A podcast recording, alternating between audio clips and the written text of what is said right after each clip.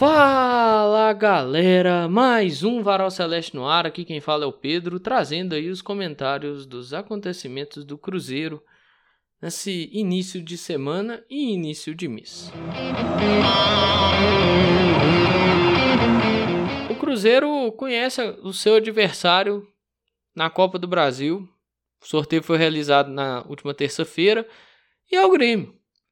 Confronto pesado demais são 11 Copas do Brasil em campo, sendo 6 com o Cruzeiro e 5 com o Grêmio, ou seja, os maiores campeões.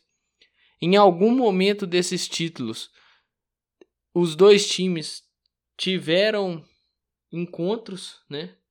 O primeiro do Cruzeiro em 93 é em cima do Grêmio. O Grêmio ganha o título em 2016 tirando o Cruzeiro. O Cruzeiro ganha em 2017 tirando o Grêmio. E certamente, se eu for buscar aqui, Deve ter mais encontros aí, marcantes e tudo mais. É, eu rememoro muito um texto que o Alexandre Simões escreveu. O pessoal fica falando né, negócio de Itatiaia e tal. Sim, igual eu deixo aqui, né, nas, na descrição de onde é que eu tiro as, as notícias, onde eu leio as notícias, né, para comentá-las. A Itatiaia é um dos lugares. E o Alexandre Simões, se eu não me engano, escreveu um texto que o, o Grêmio ele é parte importante da história do Cruzeiro, né? Ele faz parte importante de alguns capítulos do Cruzeiro, assim. E da história do Cruzeiro. E o Cruzeiro vai ter que fazer isso de novo, né? O Cruzeiro vai ter que colocar o Grêmio como um capítulo importante de sua história, sendo superado, claro, né? Aqui eu tô falando da visão também de um torcedor do Cruzeiro e eu torço para que o Cruzeiro supere o Grêmio e chegue às quartas de final. Então é mais um capítulo dessa história, é mais um capítulo desse duelo e é um duelo muito grande. Eu espero que o Cruzeiro consiga não só repetir o desempenho que teve contra o Grêmio é, no brasileiro, mas melhorar aquele desempenho. Com a questão do aproveitamento de chances. Eu não sei o Grêmio que vem, porque o Grêmio que veio enfrentar o Cruzeiro aqui no Brasileiro era um Grêmio muito desfalcado. Salvo me engano, no, pós-jogo da partida contra o Grêmio, eu até comentei isso. No Twitter eu também comentei algumas coisas sobre isso, de não achar o Grêmio tão favorito quanto alguns vinham apontando. Porque é o seguinte, o Grêmio, com os, todos, os, todos os jogadores à disposição, é um time forte. Porque aqueles jogadores que nós vimos aqui no Independência, alguns caem para reserva e conseguem entrar no decorrer da partida e dar um dinamismo. Sem todos os jogadores à disposição, pode ser que dá a queda no Grêmio, assim como foi aqui no, no brasileiro. Ou seja, não é uma situação é, simples, não é um confronto simples. Mas também não é, assim, tem um favoritismo do, do Grêmio, claro, mas, mas, não é aquele favoritismo que você olha, tipo, se fosse como se fosse pegar um Fluminense. No atual nível que o nosso time se encontra, o atual nível que o time do Fluminense se encontra. Talvez ali você olharia e falar, é, vai disputar, tem que entrar e disputar, mas talvez não consiga classificação mesmo e o Fluminense de fato era muito favorito né? Se fosse um confronto contra o Fluminense. Mas contra o Grêmio, de fato, tem um pouco de favoritismo, mas dada essa situação que eu colo... essa condicionante que eu coloquei, do Grêmio ter todos os seus jogadores à disposição, não todos, uma grande parte, né? Porque a grande reclamação dos gremistas no, no jogo do brasileiro foi a, questão, foi a questão das mudanças. Foram as mudanças que foram feitas, que algumas não desempenharam e algumas talvez foram feitas no momento errado e poderia ter entrado ou de titular ou ter entrado mais cedo no jogo. E um dos pontos falados por alguns era que não foram feitas essas mudanças para não baixar o, ritmo do time. Mesmo assim, quando mudou, até o, Grêmio melhorou, né? Foi os minutos finais ali. Mas é porque o cara entra com gás e tal. Mas para alguns até essas mudanças deveriam ter sido feitas mais cedo, pois melhora o time. Mas é aquilo que eu penso. Talvez não terminaria da forma que terminou, tão em cima e tal, e tentando o gol de empate. Mas é é interessante se pensar esse confronto aí. Tem muita coisa, a Ana Thaís Matos falou que o Grêmio precisa melhorar, porque o Cruzeiro não só tem um jeito de jogar, mas consegue competir, isso também é um fato, mas essa condicionante do, da questão da qualidade do elenco ainda pesa. O Grêmio é um time voltando de Série B, voltou junto com nós, e mas conseguiu ir ao mercado e ter talvez peças de qualidade individual, quando você tira ali, né, que é famoso cara a cara, um pouco melhor. Mas tem que ver na hora que coloca o coletivo em ação para ver o que, que acontece aí dentro do campo. E o Cruzeiro volta ao Mineirão, né? Assim, já devo ter chegado a comentar isso no último episódio pré-jogo. Olha, eu vi a grama lá, né? Porque estão sendo feitas imagens do Mineirão quase que diárias, né? Sim, Deus me livre. Que grama horrível, que pasto. Eu, toda vez que o Cruzeiro vai jogar no, no estado da Caldense, eu brinco aqui. Pode pegar aí pré-jogo contra a Caldense, ano passado, esse ano. Eu falo que vai jogar num pasto. Hoje eu tenho a mesma, eu tenho a mesma sensação e eu posso usar a mesma frase com relação ao Mineirão. Quem for jogar contra o Cruzeiro no Mineirão vai jogar num pasto. Vai jogar num, num lugar bizarro, numa coisa que eu olho e falo assim, que medonho, cara. E eu tenho medo sincero de machucar o jogador. Eu tenho medo do Cruzeiro perder um jogador por um mês, uns dois meses. Eu tenho medo, cara. Esse elenco é curto. E vai, não vai precisar muito do Mineirão, do apoio da torcida, e daqui a pouco eu vou falar sobre isso. Mas assim, vai precisar também de um bom cuidado com aquele gramado. E isso eu falei aqui, se eu não me engano, num dos pós-jogos, ou até mesmo pré, mas não foge muito disso não, pré ou pós-jogo, que lesão, suspensão, faz parte de, de um roteiro de temporada.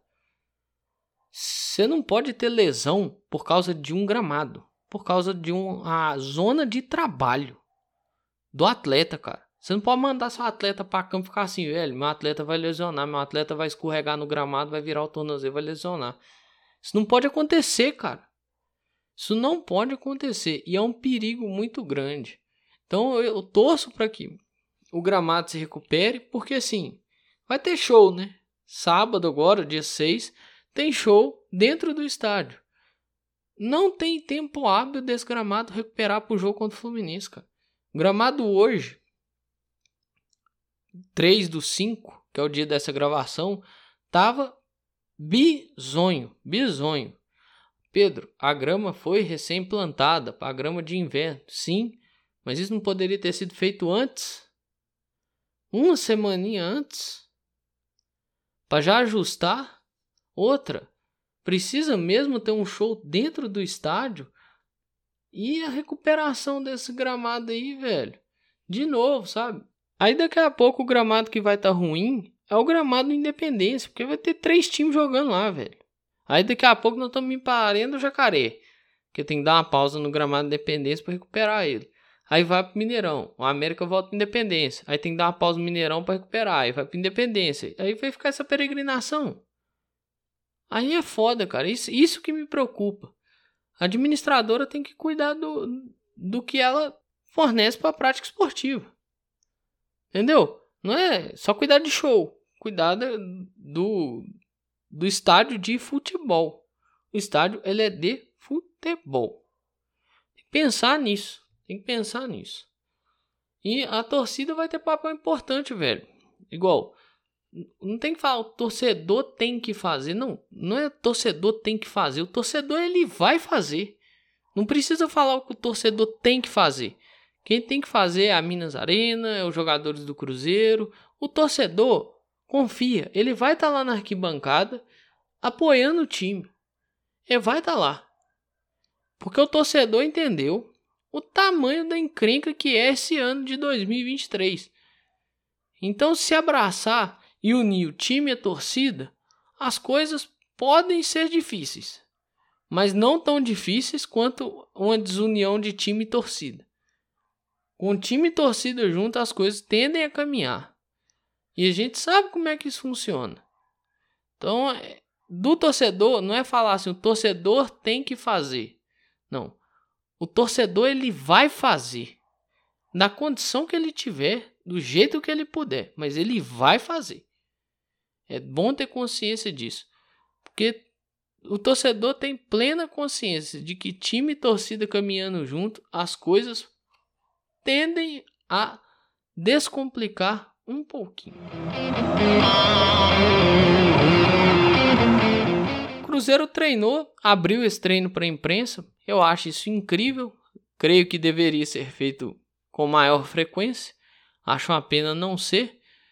Mas assim, no treino nós tivemos algumas coisas observadas, né? Eu até peguei isso lá no no Globo Esporte, se eu não me engano, mas salvo me engano também eu vi isso no, no Deus Me Dibre ou no Super Esportes, em algum desses dois portais, mas sobre o Alisson, o Castanho e o Richard. O Alisson parece que não treinou por causa das dores no joelho, então melhor preservado que se arrebentar o cara. O Castanho treinou, né? Minha preocupação era por causa da questão do olho inchado e tal, mas parece que treinou normalmente. O Richard deu um susto, sofreu uma pancada e e assim, mancou e tudo mais, mas não teve que ser preservado não. Continua no treino. Esses dois últimos, o Alisson ainda não. O Alisson é um cara que a gente espera muito, né? Mas como não tá jogando, não vou comentar muito dele não. Mas do Castanho e do Richard, sim, tenho minhas críticas ainda, viu? Tanto ao Castan quanto ao Richard, mas eu vejo nos dois uma força de vontade, uma entrega, uma determinação muito positiva para o Cruzeiro. Muito positiva para a ambição do Cruzeiro dentro da temporada. O Richard é um dos destaques do Cruzeiro dentro dessa era Pepa. Porque só jogou com Pepa, basicamente, né? Assim, é falo sequência de jogos, né? Mas assim, cara, cara participativo, brigador no meio de campo, chega na área, sabe? Então, isso é, isso é importante para o time. Dá movimentação ao time, ajuda o time a construir. Não é só olhar construindo, é participar dessa construção.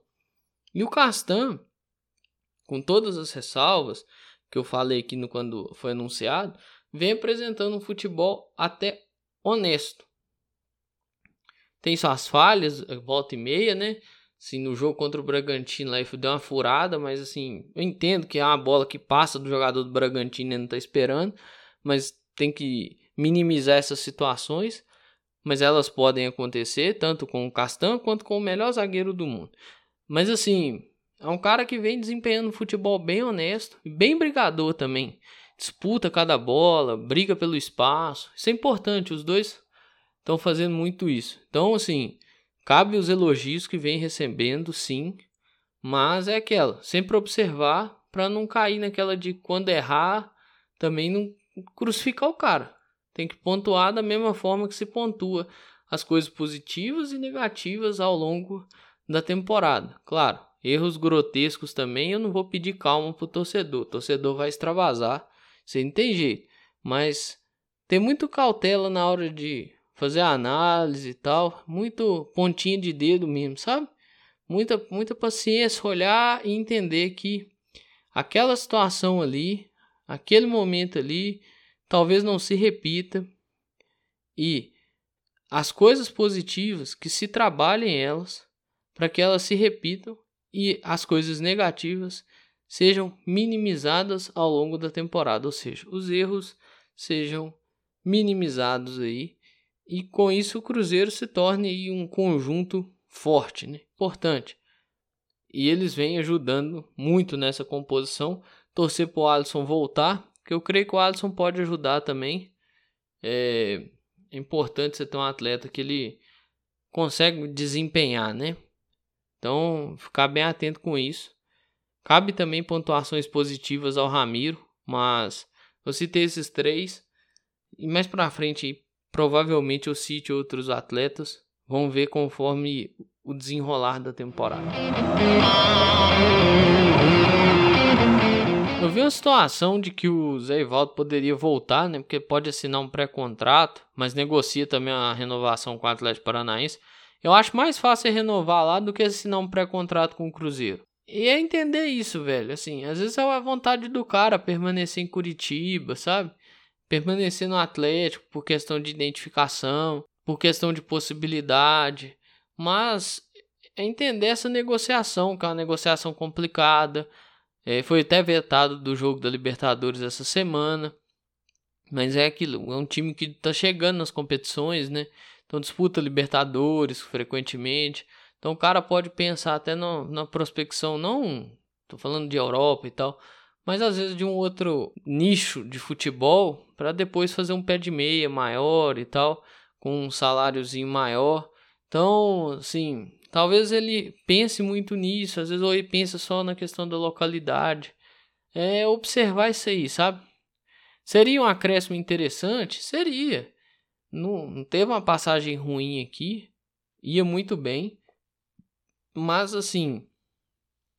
Não é só a vontade do torcedor, não é só a vontade do dirigente, parte também da vontade do atleta, né? Se o atleta não quiser voltar, quiser continuar por lá, aí é aquela história. Vida que segue e paciência. Para finalizar o episódio, o Cruzeiro, né, ao conhecer o seu adversário aí da Copa do Brasil, tem uma sequência complicada, né? Mas tem uma sequência em BH, assim, quase toda em BH, né? Vamos lá, pega o Santos nesse fim de semana no Independência, Fluminense no meio da semana que vem no Mineirão, no fim da semana que vem. Então América como visitante, mas é em BH. Depois viaja para encarar o Grêmio. Depois tem o Cuiabá. Depois viaja para encarar o Flamengo. Encara o Grêmio, encerrando o mês. E abre o mês encarando o Atlético. Ou seja, tem uma sequência aí de Santos, Fluminense, América e Cuiabá pelo Campeonato Brasileiro em Belo Horizonte. Sai para encarar o Flamengo e depois joga com o Atlético. Então, a sequência assim, vou contar só o brasileiro, né? Porque tem uma viagem para o Rio Grande do Sul nesse meio. Até de uma viagem curta. Minas para o Rio. É... E ficar mais em Belo Horizonte. É bom que aproveita, né?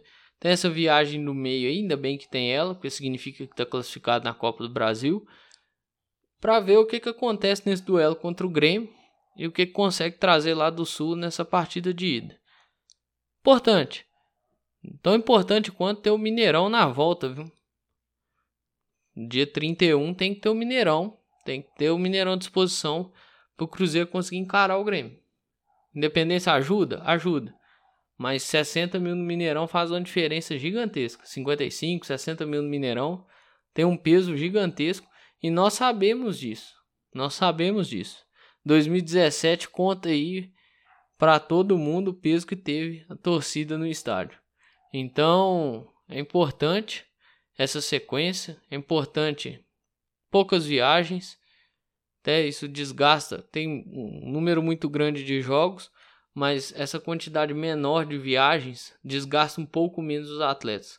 Não que o jogo não vá desgastar, mas talvez tivesse, por exemplo, pegar o Santos, viajar para encarar o, o Fluminense, voltar a encarar o América, viajar para encarar o, o Grêmio, Aí ao invés do Cuiabá, por exemplo, seu volta, né, para encarar o Cuiabá, em vez do Flamengo, por exemplo, seu Fortaleza, lá no Castelão, aí voltaria para encarar o Grêmio, aí depois teria essa sequência, né, Grêmio e Atlético.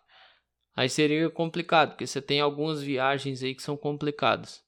Mas como são viagens mais curtas, eu acredito que dá para controlar esse desgaste aí e não e esse elenco suportar em certa medida esses confrontos. Mas tudo que eu tinha para falar eu falei. O Cruzeiro vai se preparando para encarar o Santos no sábado, dia 6 de maio, às 4 horas da tarde, no estádio Independência. No mais é isso aí, pessoal. Um grande abraço a todas e todos. Eu espero que vocês fiquem bem. Se cuidem.